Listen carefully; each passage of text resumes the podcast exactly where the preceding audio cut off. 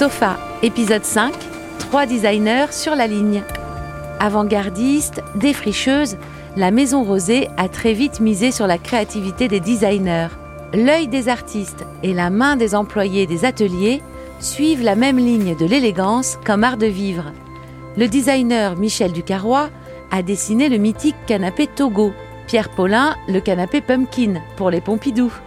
Et parmi les créateurs maison, il y a aussi les frères Bouroulec, Jean Nouvel, Didier Gomez, Philippe Nigro, Inga Sampé.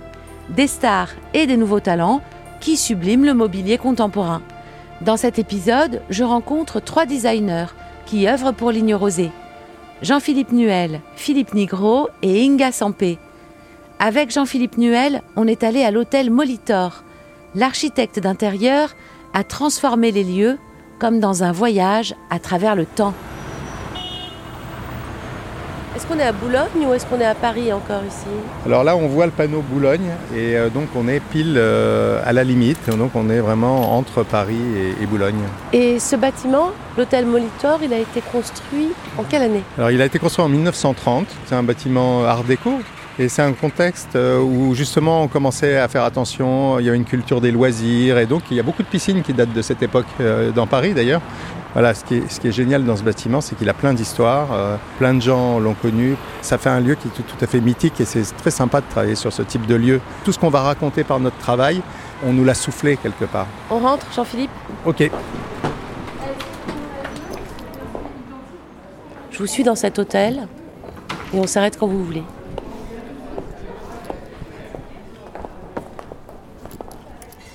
On peut s'arrêter ici pour continuer et pour enrichir cette histoire. On va aller chiner des meubles qui sont aussi euh, des témoignages de toutes les époques de Molitor. Là, vous avez quelque chose qui est très années 70. Les sièges se mélangent, peu importe. Et on a même un buffet qui ressemble à celui de ma grand-mère. Et encore une fois, ce qui m'intéresse, moi, c'est que le lieu reste, continue à vivre et garde son ADN euh, créatif. J'imagine qu'on ne conçoit pas le mobilier d'un hôtel comme on concevrait le mobilier d'un particulier. Ça dépend, euh, les usages peuvent se croiser. C'est ce qui arrive souvent avec les lignes. Souvent, je, dessine des mobiliers euh, pour un hôtel et des fois, ils les reprennent en collection, en collection euh, grand public. Donc, ça peut tout à fait arriver. Il faut respecter un certain nombre de contraintes qui seront propres à l'hôtellerie, ça c'est sûr. Mais moi, ce que j'aime bien, c'est que dans le cadre d'un hôtel, je suis inspiré par le lieu pour créer le mobilier. Mais là, je continue à jouer sur la globalité des échelles du projet, c'est-à-dire architecture, architecture d'intérieur et mobilier. Voir la piscine Alors oui, on va essayer. Ah, Parce qu'on voit la piscine du restaurant. Oui, c'est la piscine qui est accessible toute l'année, tout le temps. Magnifique.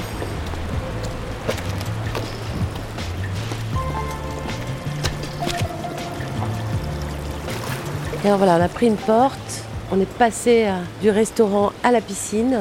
Là, vous êtes au- autour du bassin extérieur. On retrouve quand même euh, l'architecture exacte de la piscine historique. C'est un lieu un peu secret parce que toutes les chambres ne donnent pas sur les rues, donnent sur la piscine. C'est le cœur du lieu. C'est complètement le cœur du lieu, mais c'est un cocon, c'est euh, en plein Paris. On a parlé de resort urbain, moi j'aime assez, c'est un lieu de vacances, mais en même temps euh, complètement ancré dans la ville. On est hors du temps. Voilà, on- exactement. C'est une espèce d'îlot, une île au milieu de la ville.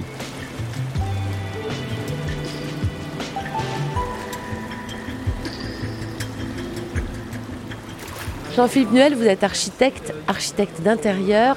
Vous auriez pu réaliser des films, faire du cinéma La, la question est drôle parce que s'il y a une hésitation que j'ai eue après avoir passé le bac, c'est entre architecte et euh, metteur en scène.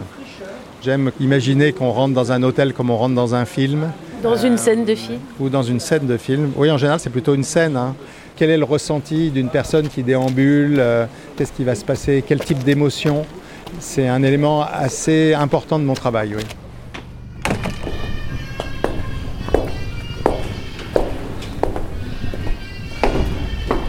Je vous propose de monter dans, dans les chambres. On va monter. Premier étage. On va à quelle chambre, Jean-Philippe Nuel? 122, donc on va essayer de la trouver. 126, 125. On chauffe. On est sur la bonne voie. Pourquoi est-ce qu'on va dans la 122 Je vous le dirai en la voyant. 122. Donc c'est une chambre qui est beaucoup plus contemporaine, beaucoup plus calme, très blanche, très claire. Euh, moi j'aime bien que le lieu soit pas trop pour dormir, euh, contrairement peut-être aux parties communes, que ça soit pas trop intrusif, qu'on arrive. Euh, On n'a oui. pas d'aspérité, on a un sommeil euh, tranquille. C'est le lieu du sommeil.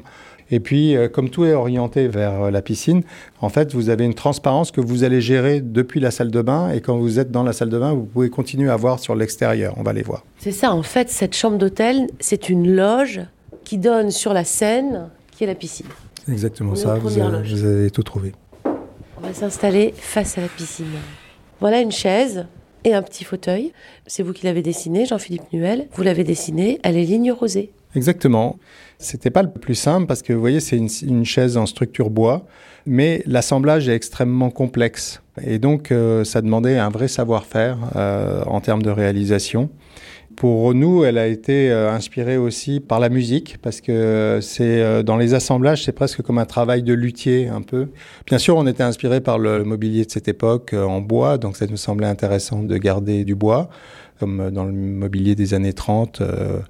Euh, où le bois était tout à fait central, mais déjà avec une vraie modernité. Et nous, euh, étant dans un bâtiment contemporain, euh, c'est cette inspiration et puis cette fluidité qui allait avec l'eau, qui allait avec les courbes. euh, La piscine, elle est, vous voyez, c'est pas un bâtiment qui est tout carré. Il, il a cette fluidité, c'est cette synergie entre l'usage, euh, euh, le lieu qui a fait le dessin, parce que en plus, on voulait pas de bureau, on voulait euh, en fait une chaise qui soit facile à, à manipuler et qui permette à la fois de travailler, mais de prendre un petit déjeuner aussi. Là, vous pouvez vous asseoir, vous pouvez travailler, vous pouvez la, la déplacer pour regarder la vue ou regarder la télé. C'est à vous de faire votre scénario d'usage. C'est et- une chaise ou un fauteuil? Alors, c'est ce qu'on appelle un bridge, qui est un peu un entre-deux. Elle a des accoudoirs aussi.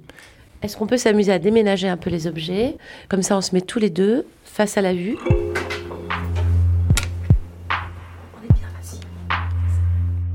Comment est-ce que vous avez rencontré les rosés, Jean-Philippe Nuel? Le- notre rencontre, le tout début, j'avoue que je, je me souviens pas trop. Euh, moi, j'ai commencé à faire des hôtels, euh, donc euh, étant jeune architecte, j'avais pas 30 ans.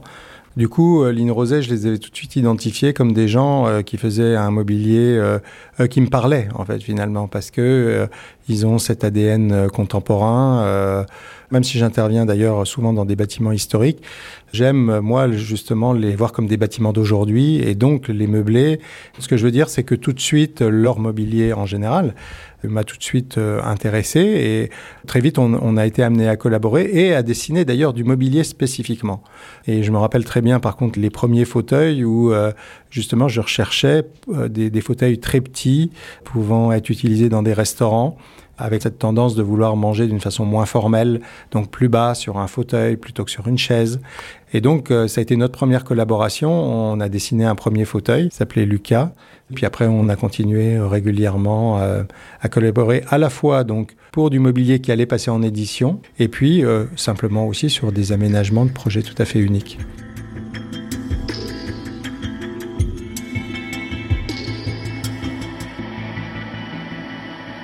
Et ça représente quoi pour vous dans ce siècle, à partir des années 60 notamment, ligne rosée?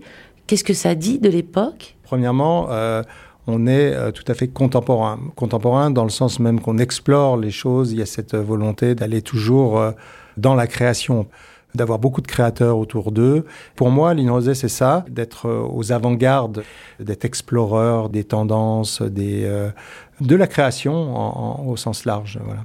C'est une prise de parti de vouloir développer euh, tel type d'objet. Depuis le Bauhaus, euh, c'est quelque chose qui est complètement ancré. On aspire peut-être à des choses euh, moins, moins statutaires, qu'on a cette envie de, bouleverser les codes. Rien n'est gratuit. Et moi, j'aime que rien soit gratuit. Qu'est-ce que vous préférez le plus dans ce fauteuil, dans ce siège Molitor? Ce que j'aime bien particulièrement, c'est justement ce dialogue entre des choses plus droites, plus raides et des courbes. Et donc, euh, ce fauteuil, il associe un peu les deux. Il a été retenu par l'ameublement français dans les 100 mobiliers euh, français euh, d'exception. Ça a fait l'objet d'une exposition qui a été dans le monde entier, où il a voyagé avec plein d'autres créations du XXe siècle.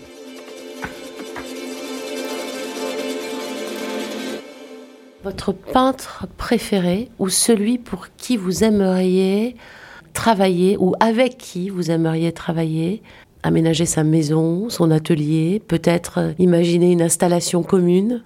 Il y en aurait beaucoup, mais là, euh, quand vous parlez de maison et tout, j'aurais plutôt, je penserais comme ça plus euh, immédiatement à Damien Hirst, surtout à travers ce qu'il exposait euh, à Venise. Là, il vous emmenait dans un univers, il vous emmenait dans un voyage. Vous étiez au fond de la mer, vous étiez transporté. Cette piscine en face de nous, la piscine Molitor, c'est la piscine en général est un personnage très esthétique dans les films, dans les tableaux. On pense à David Hockney et ses piscines. Jean-Philippe Nuel, là, vous êtes dans votre propre tableau. Vous êtes à l'intérieur, vous regardez cette piscine. Qu'est-ce que vous imaginez comme scène? J'imaginerais, euh, je sais pas, une rencontre forcément hein, au, bord de la piscine de deux personnes qui ont décidé de nager euh, quand il y avait encore personne, quand cet énorme paquebot était encore endormi et que eux, seuls allaient descendre au milieu du bassin qui était en train d'être baigné d'une lumière incroyable à travers la vapeur d'eau qui, qui sort de la piscine. On va dire entre David Hamilton et David Hockney. Et là, je pense qu'à ce moment-là, il y aurait une vraie, une vraie magie.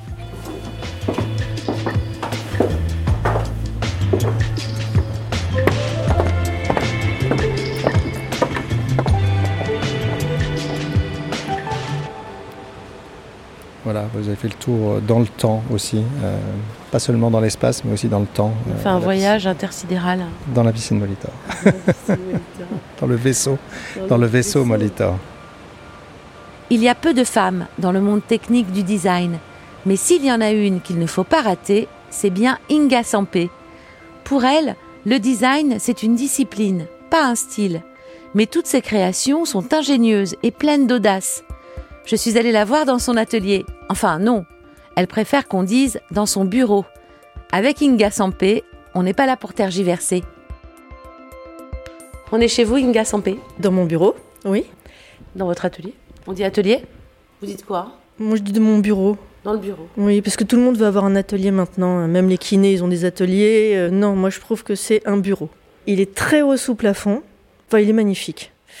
Je suis épatée quand je le vois. Je me dis que j'ai trop de chance. Donc ici, il y a beaucoup de prototypes, des objets euh, pas terminés. Ici, c'est une étagère qui est terminée de ce côté, mais pas de l'autre. Ici, on a une petite lampe. Là, vous avez la version terme, presque terminée et sa version en papier. Là-bas, des grands prototypes de lampes euh, articulées. C'est pour ça qu'il y a beaucoup de bordel, c'est que il y a beaucoup de prototypes, Beaucoup d'essais. beaucoup de ratages, énormément de ratages. Qu'est-ce qui deviennent les ratés? C'est pas un raté, lui. Vous, Ah, vous pointez non. une réussite. Pardon. Ça, c'est une réussite. Non, les ratés, euh, mais parce que les ratés, en fait, c'est comme des croquis. On peut les écraser comme des vieux papillons desséchés. Mais on en garde certains, comme là, vous voyez là le stock en haut, là, qu'on peut utiliser pour montrer le processus de travail. Vous avez déjà écrasé une maquette évidemment. comme feu un papillon. Feu papillon, euh, bien sûr, j'ai déjà écrasé des maquettes. euh, et puis en plus, je fais pas du tout attention quand je manipule les maquettes qui doivent pas être euh, écrasées et je les casse aussi. Ça fait partie de notre processus de travail. Derrière, il y a La machine à ma coudre. machine à coudre que j'ai depuis que j'ai 14 ans. C'est toujours la même. C'est une Elna. C'est avec cette machine que j'ai appris à bricoler euh, autre chose que du papier. J'ai toujours été un peu bricoleuse et avec une machine à coudre, euh, évidemment, on peut manier le tissu et ça, ça m'a beaucoup beaucoup servi. J'ai beaucoup appris avec cette machine à coudre. Vous avez fait un canapé ligne rosée qui s'appelle le rucher. C'est quoi le rucher exactement? Le rucher, c'est quand vous passez un fil dans un tissu et qu'ensuite vous tirez sur ce fil et que ça va replier le tissu. Ça fait des fronces. Voilà, ça fait un effet rucher. Est-ce que vous êtes allé voir les couturières à Briord qui ont travaillé sur votre canapé Mais en Sur ce bien sûr, évidemment, le- c'est ça qui est vraiment passionnant. Et à l'atelier prototypage à Briord, j'ai travaillé avec différents prototypistes. Pour ce canapé-là, il y avait donc Monique. C'était un travail très long. Le travail de couture, au début, c'était un simple quadrillage sur le tissu qui était très chiant. C'était rigide et c'est pour ça que j'ai voulu interrompre les, les coutures, les faire comme des hachures de couture. C'est un capitonnage, c'est Un une sorte de capitonnage. capitonnage, ou euh, même si ça n'en est pas un, qui est régulier et irrégulier en même temps, pour apporter de la douceur et pas trop de géométrie euh, ennuyeuse. Il peut apparaître un peu strict parce qu'il y a des gens qui pensent qu'il n'est pas confortable quand on le voit. Mais quand il l'essaye, il voit, et ça c'est pas grâce à moi, ça c'est grâce à la- au savoir-faire de Roset qui sait euh, superposer les matériaux qu'il faut pour avoir un vrai effet rebondissant, confortable, dans lequel on peut se laisser tomber sans que ça soit une punition. Qu'est-ce que vous faites, vous, sur un canapé? Alors moi j'ai euh, une grosse addiction, c'est la recherche immobilière. Ça s'appelle le real estate porn, on m'a dit. J'adore regarder les annonces immobilières. Et j'en trouve pour les autres. Vous êtes agent immobilier euh, Gratuite. Agent immobilier gratuite. Est-ce que vous avez vos propres meubles? Parfois, oui. Oui, j'ai un rucher. Mais j'en ai un dans ma cuisine surtout. C'est quoi pour vous le bon goût, Inga Sampé? Le bon goût, euh, ben, je dirais que le bon goût, c'est forcément le goût qui va me plaire à moi. Ce qui est beau, c'est aussi ce qui peut être euh, dérangeant. J'aime ce qui est caractéristique et ce qui est un peu de guingois aussi. Et... Étrange Oui, j'aime bien euh, ce qui est étrange. euh, et j'ai horreur du kitsch. Enfin, de la volonté de faire du kitsch. Ça, ça m'ennuie terriblement. J'aime pas non plus ce qui est euh, rétro. Ça, je trouve ça facile. Ça m'intéresse pas. L'œil se lasse et a besoin de nouveautés. Je pense que c'est profondément humain. Il y a des rythmes. C'est un- exactement comme les artistes qui disparaissent, qui tombent dans l'oubli, et tout d'un coup, ils vont ressurgir, on va les trouver géniaux. Quel est votre objet préféré à vous? Alors, j'adore, même si j'en utilise jamais, les parapluies parce que ça allie tout ce que j'aime. C'est-à-dire un système, de la mécanique, un objet articulé qui s'ouvre, qui se ferme, qui a dû demander mais des années de mise au point pour faire coordonner et la structure et le tissu. Et ça, c'est vraiment difficile. Ça, je trouve ça épatant. Dans le parapluie, il y a aussi comme un, un travail de pliage. On le retrouve dans vos objets. Euh, Le le pliage dans les tissus, le pliage dans les lampes. c'est le fait qu'un pli va structurer un matériau mou et pouvoir le rendre quasiment solide. C'est ça qui est intéressant. Et ça vient précisément de mon enfance où, euh, comme je, euh, on n'avait pas du tout d'outillage, donc pour euh, fabriquer des choses, il y avait du papier et du tissu. Et pour rigidifier du papier et du tissu, euh, il n'y a rien de mieux que le pli. J'ai toujours fabriqué des petits objets, des petits réveils, des jeux de cartes. des- Je faisais vraiment euh, ce que font les autres, par exemple faire des cendriers en argile, mais moi je le faisais avec une vraie volonté euh, de designer, on peut dire. C'était vraiment quelque chose qui m'importait, c'était pas parce que j'étais forcée. Je faisais des objets en allumettes collées, euh, oui. Et d'ailleurs, euh, le seul professeur qui m'est marqué dans ma vie de collège et de lycée, c'est une professeure de travaux manuels en sixième, Madame Thomas, au lycée Victor Duruy. J'ai jamais pu la retrouver parce qu'avec un nom pareil, euh, et c'est vraiment avec elle, on avait fait de la vannerie et de la reliure. C'était formidable. On continue? Ouais. Des ordinateurs. Alors, ça, c'est mon bureau. Euh, ça, c'est un autre bureau. Ça, c'est de mon assistante Camille. Donc, ça, c'est des essais. C'est pas abouti. C'est le canapé. Ça, c'est un autre canapé. C'est le premier canapé que j'ai fait pour euh, Ligne Roset, euh, qui s'appelle Moelle, qui est très confortable. Les noms de canapés. C'est pas vous C'est vous Si, qui les c'est moi. trouvez Je supporte pas qu'on m'impose des noms. C'est moi qui trouve les noms. C'est hyper important pour moi. Il est entièrement en mousse euh, et recouvert de, de matelassage. Tandis que le rucher, justement, comme Michel me demandait un deuxième canapé, je me suis dit, il faut que je fasse quelque chose d'absolument différent. Donc j'ai voulu faire un canapé qui ne soit pas du tout un tout mousse, mais qui a un piétement en bois, qui élève son assise euh, par rapport au sol, qui ait de l'air visuellement en dessous, pour que on n'ait pas un objet qui prenne trop de place visuellement dans une pièce. Vous avez pensé à quoi quand vous avez fait le moelle, quand vous l'avez dessiné? Eh ben, que- J'ai pensé au fait de pouvoir s'asseoir euh, toujours en travers, comme on est toujours mieux en travers, et puis d'avoir la, la tête appuyée, et puis qu'on soit bien.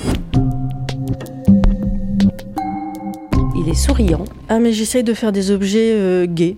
Le chat aussi doit le trouver très gai parce qu'il a fait ses griffes dessus. Bien sûr, et puis il y a énormément de tâches, mais ça fait très longtemps que je l'ai et je suis pas du tout soigneuse. Vous aimez les objets J'aime beaucoup les objets, mais parce que on est entouré d'objets, donc euh, autant qu'ils soient bien. Mais la possession d'objets ne m'intéresse pas. C'est plus les voir qui m'intéressent. C'est pour ça que j'ai passé mon enfance et mon adolescence, ma jeunesse au puce, non pas dans le but d'acheter, mais de voir. Est-ce qu'il y a des objets où vous diriez non Mais sûrement pas. Je, ça, je fais pas. Alors, contre mes principes, parce qu'évidemment, je ne suis pas du tout contactée par Beretta ou toutes les fabricants d'armes. Non, je ne fais pas, par exemple, tout ce qui est communication spéciale, euh, packaging festif de Noël pour toutes les marques de champagne qui vont faire des emballages spécial Noël, bourrés de plastique avec des morceaux de fourrure, des trucs. Et non, je le fais pas. Je le fais pas ça. Et le truc que vous feriez même gratos? Vous savez pas à quel point vous, vous dites ce que vous dites, c'est la vérité. On travaille quasiment toujours gratuitement. On dessine et on met au point les objets, et c'est ensuite quand ils sont vendus qu'on est rémunéré. Et si on les vend pas? Eh ben, on n'est pas rémunéré. Quand un Michel Rosé vient vous voir pour vous proposer euh, de dessiner un canapé, vous savez que vous allez être payé là. Ah non, mais vous faites des choses, ça, ça marche ou ça marche pas.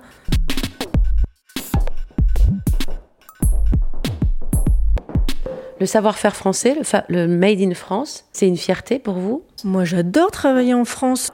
Je suis hyper contente de travailler en France. Pour moi, c'est exotique de travailler en France parce que je travaille surtout en Italie et en Scandinavie. Et j'ai la chance de travailler avec des entreprises françaises qui sont chouettes, intéressantes aussi. En fait, je choisis des entreprises principalement familiales. Parce que vous avez affaire directement au chef. Et vous avez affaire au chef. Et le chef, c'est son entreprise. Il y a grandi peut-être, ou il l'a fondé, il y est attaché, il veut euh, faire le meilleur. Il faut qu'on ait un but commun avec un- une entreprise. C'est ça qui est hyper important. Sinon, ça marchera pas. Dans votre environnement familial, qu'est-ce qui a fait Mm. que vous êtes designer aujourd'hui? Mes parents ne sont absolument pas euh, bricoleurs ni techniciens. Par contre, le dessin, oui, bien sûr, j'ai toujours vu mes parents dessiner. Euh, ils dessinent encore. Ils ont presque 90 ans. Donc oui, bien sûr, j'ai baigné dans le dessin, mais moi, je dessine pas bien. Mon but d'abord n'est pas de faire des beaux dessins, c'est d'essayer de faire des objets euh, intéressants. Si, il va être ressemblant, mais il va être moche, maladroit, mais c'est clair, c'est technique. Je fais pas des belles illustrations. Je suis incapable de faire ça.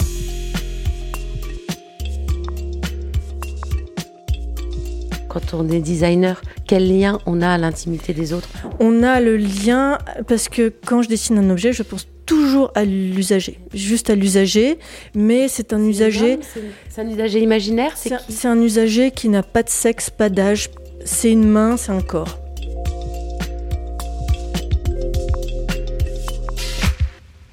Vous voyez un psy, vous? Non, pourquoi vous, vous, vous voulez m'en conseiller un? Pour que je vienne avec, que j'y aille avec mon canapé? Ouais, c'est vrai, c'est bien ça. Je- comme ça, je, je le paye en canapé. Voilà. C'est une très bonne idée. Philippe Nigro est un designer freelance qui s'est formé au studio des Lucchi à Milan. Son style épuré et ludique a tout de suite séduit Michel Rosé, qui a du nez pour trouver les créateurs. Philippe Nigro m'a donné rendez-vous dans la boutique Ligne Rosée de la rue du Faubourg Saint-Antoine à Paris pour un petit tour d'horizon. Philippe Nigro, on est assis sur vos fauteuils hémicycle. On est dans la boutique Ligne Rosée, rue du Faubourg Saint-Antoine. Moi, je suis face à la rue. On est tête bêche. Pourquoi vous avez appelé ces fauteuils hémicycle, Philippe Nigro? Alors l'inspiration, c'est évidemment le- la forme, en forme de demi-cercle, mais c'est aussi une référence aux, euh, aux institutions et aux, aux lieux de pouvoir, puisque c'est un objet qu'on a fait en collaboration avec le Mobilier National. Ce sont des fauteuils sur lesquels vont s'asseoir des hommes importants et des femmes importantes? C'est possible. Ce sont des pièces qui ont été euh, essentiellement pensées pour accueillir des personnes dans des lieux, dans des institutions publiques, des ambassades ou des ministères. C'est fort possible qu'il y ait des gens importants qui s'assoient dessus, surtout que je crois qu'il y en a quelques-uns qui ont été commandés à l'Élysée. On regarde chacun dans une direction opposée. Qu'est-ce que ça veut dire pour vous? Bah, cette typologie qu'on a appelée le confident, c'est une, une typologie qui existait déjà dans les siècles passés. Je trouvais ça intéressant de la reproposer sous une forme contemporaine. Je trouve ça intéressant, surtout en, cette période un peu euh, où la, distanciation est, euh, est imposée, de réfléchir à, à comment créer des nouvelles attitudes euh, propices à la discussion propice à la rencontre. où On peut se parler, comme on peut ne pas se parler aussi. En fait, ce qui m'intéresse dans cette assise-là, c'est peut-être quelque chose qui se retrouve aussi dans certains de mes projets habituellement, c'est euh, cette idée d'imbrication. La symétrie. D'asymétrie aussi. C'est une esthétique, euh, c'est un univers qui m'a toujours euh, assez intéressé, cette idée de, de fusion entre les formes. On est à la fois dans le même fauteuil, mais chacun dans son espace. Oui. Et cette forme en S, justement, à la fois sépare et enveloppe en même temps. L'intérieur devient l'extérieur et vice-versa. C'est à l'image de la société, tous ensemble, mais euh, chacun dans son enclos? On peut y lire euh, beaucoup de choses, mais euh, oui, pourquoi pas. On va aller se promener dans la boutique. Allez. En Italie, Philippe Nigro, le design, c'est très large. Ça, on est à la fois dans l'architecture, l'artisanat d'art, alors qu'en France, on sépare les choses? C'est vrai qu'à l'origine, il n'y avait pas cette notion de décider de travailler sur de l'objet ou euh, sur des bâtiments. En fait, les Italiens euh, appelaient ça l'architecture. Il n'y avait pas cette idée de catégorisation des disciplines. Mais c'est peut-être effectivement une des différences avec euh, la façon de- d'enseigner euh, le design en France.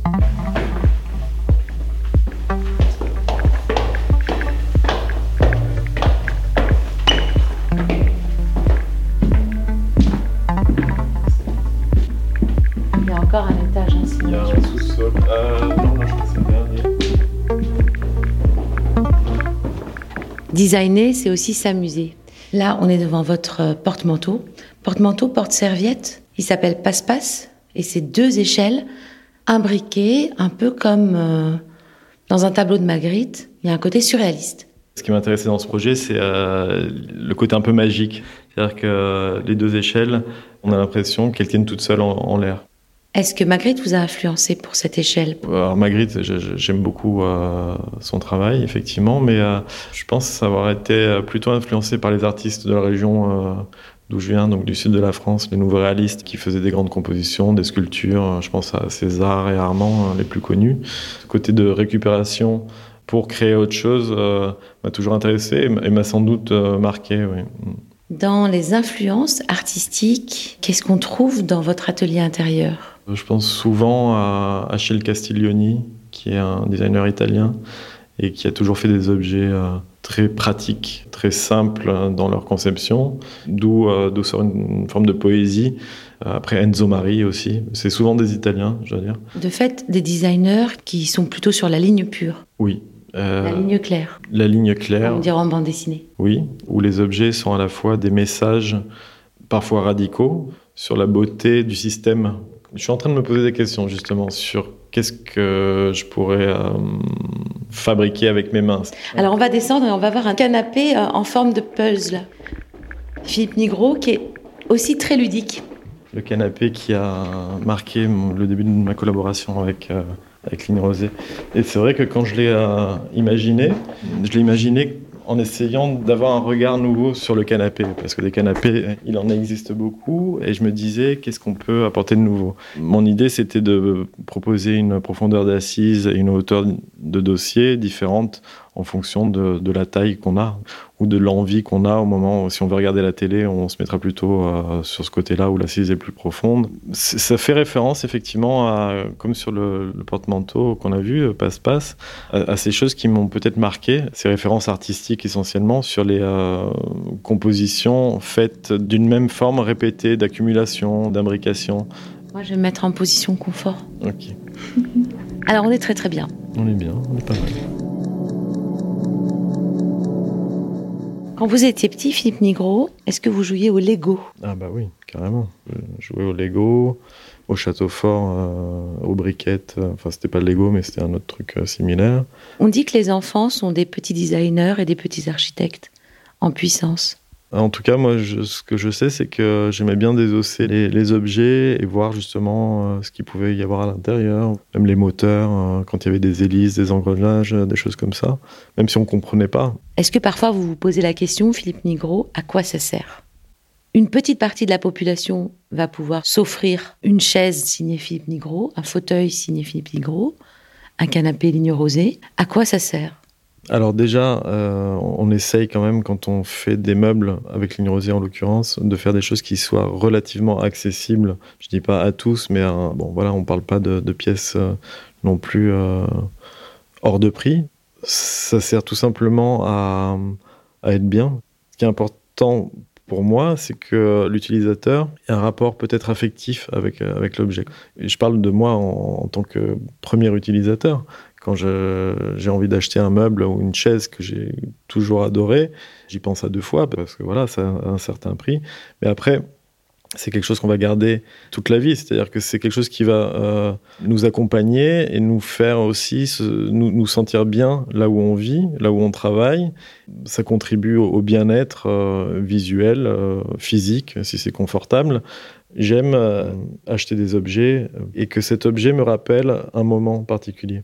C'est comme une photo. C'est exactement ça, c'est comme une photo. Les objets qui m'entourent me rappellent ça. Il y a une harmonie des couleurs. Est-ce qu'il y a aussi des musiques et des harmonies et des sons qui vous donnent euh, des idées?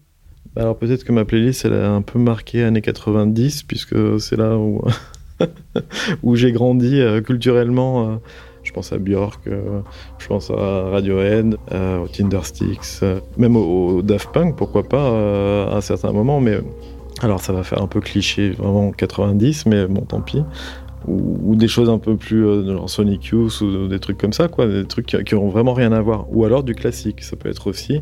Euh, J'aime beaucoup, euh, je sais pas, écouter le Requiem de Mozart de temps en temps. Ou, euh, les goûts musicaux sont un peu aussi le reflet de, de notre attirance culturelle pour à 360, c'est-à-dire dans le cinéma c'est pareil.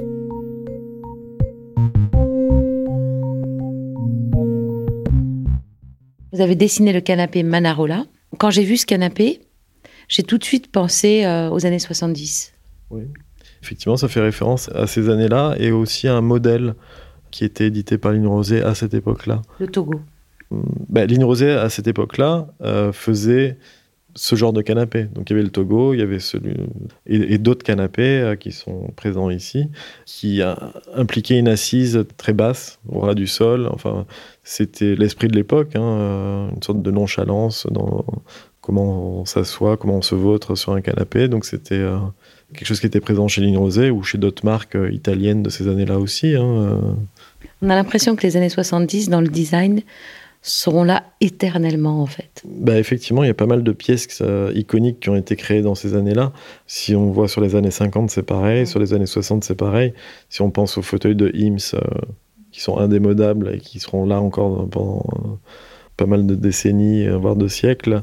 Voilà, c'est un peu ça aussi, un, un projet réussi. C'est euh, c'est- Laisser sa patte. bah, c'est laisser sa patte, mais c'est aussi euh, faire quelque chose qui ait la capacité de voyager dans le temps, Et vous, c'est ce que vous essayez de faire? Créer quelque chose qui soit Intemporel. C'est toujours euh, quelque chose qu'on a à l'esprit, euh, enfin que j'ai à l'esprit en tout cas en tant que designer, donc on s'en lasse pas. Mais aussi, euh, aujourd'hui, on parle beaucoup de durabilité. Voilà, ça c'est une, forme de favoriser la durabilité des objets, c'est de créer des objets qui, vous accompagnent euh, le- pendant votre vie.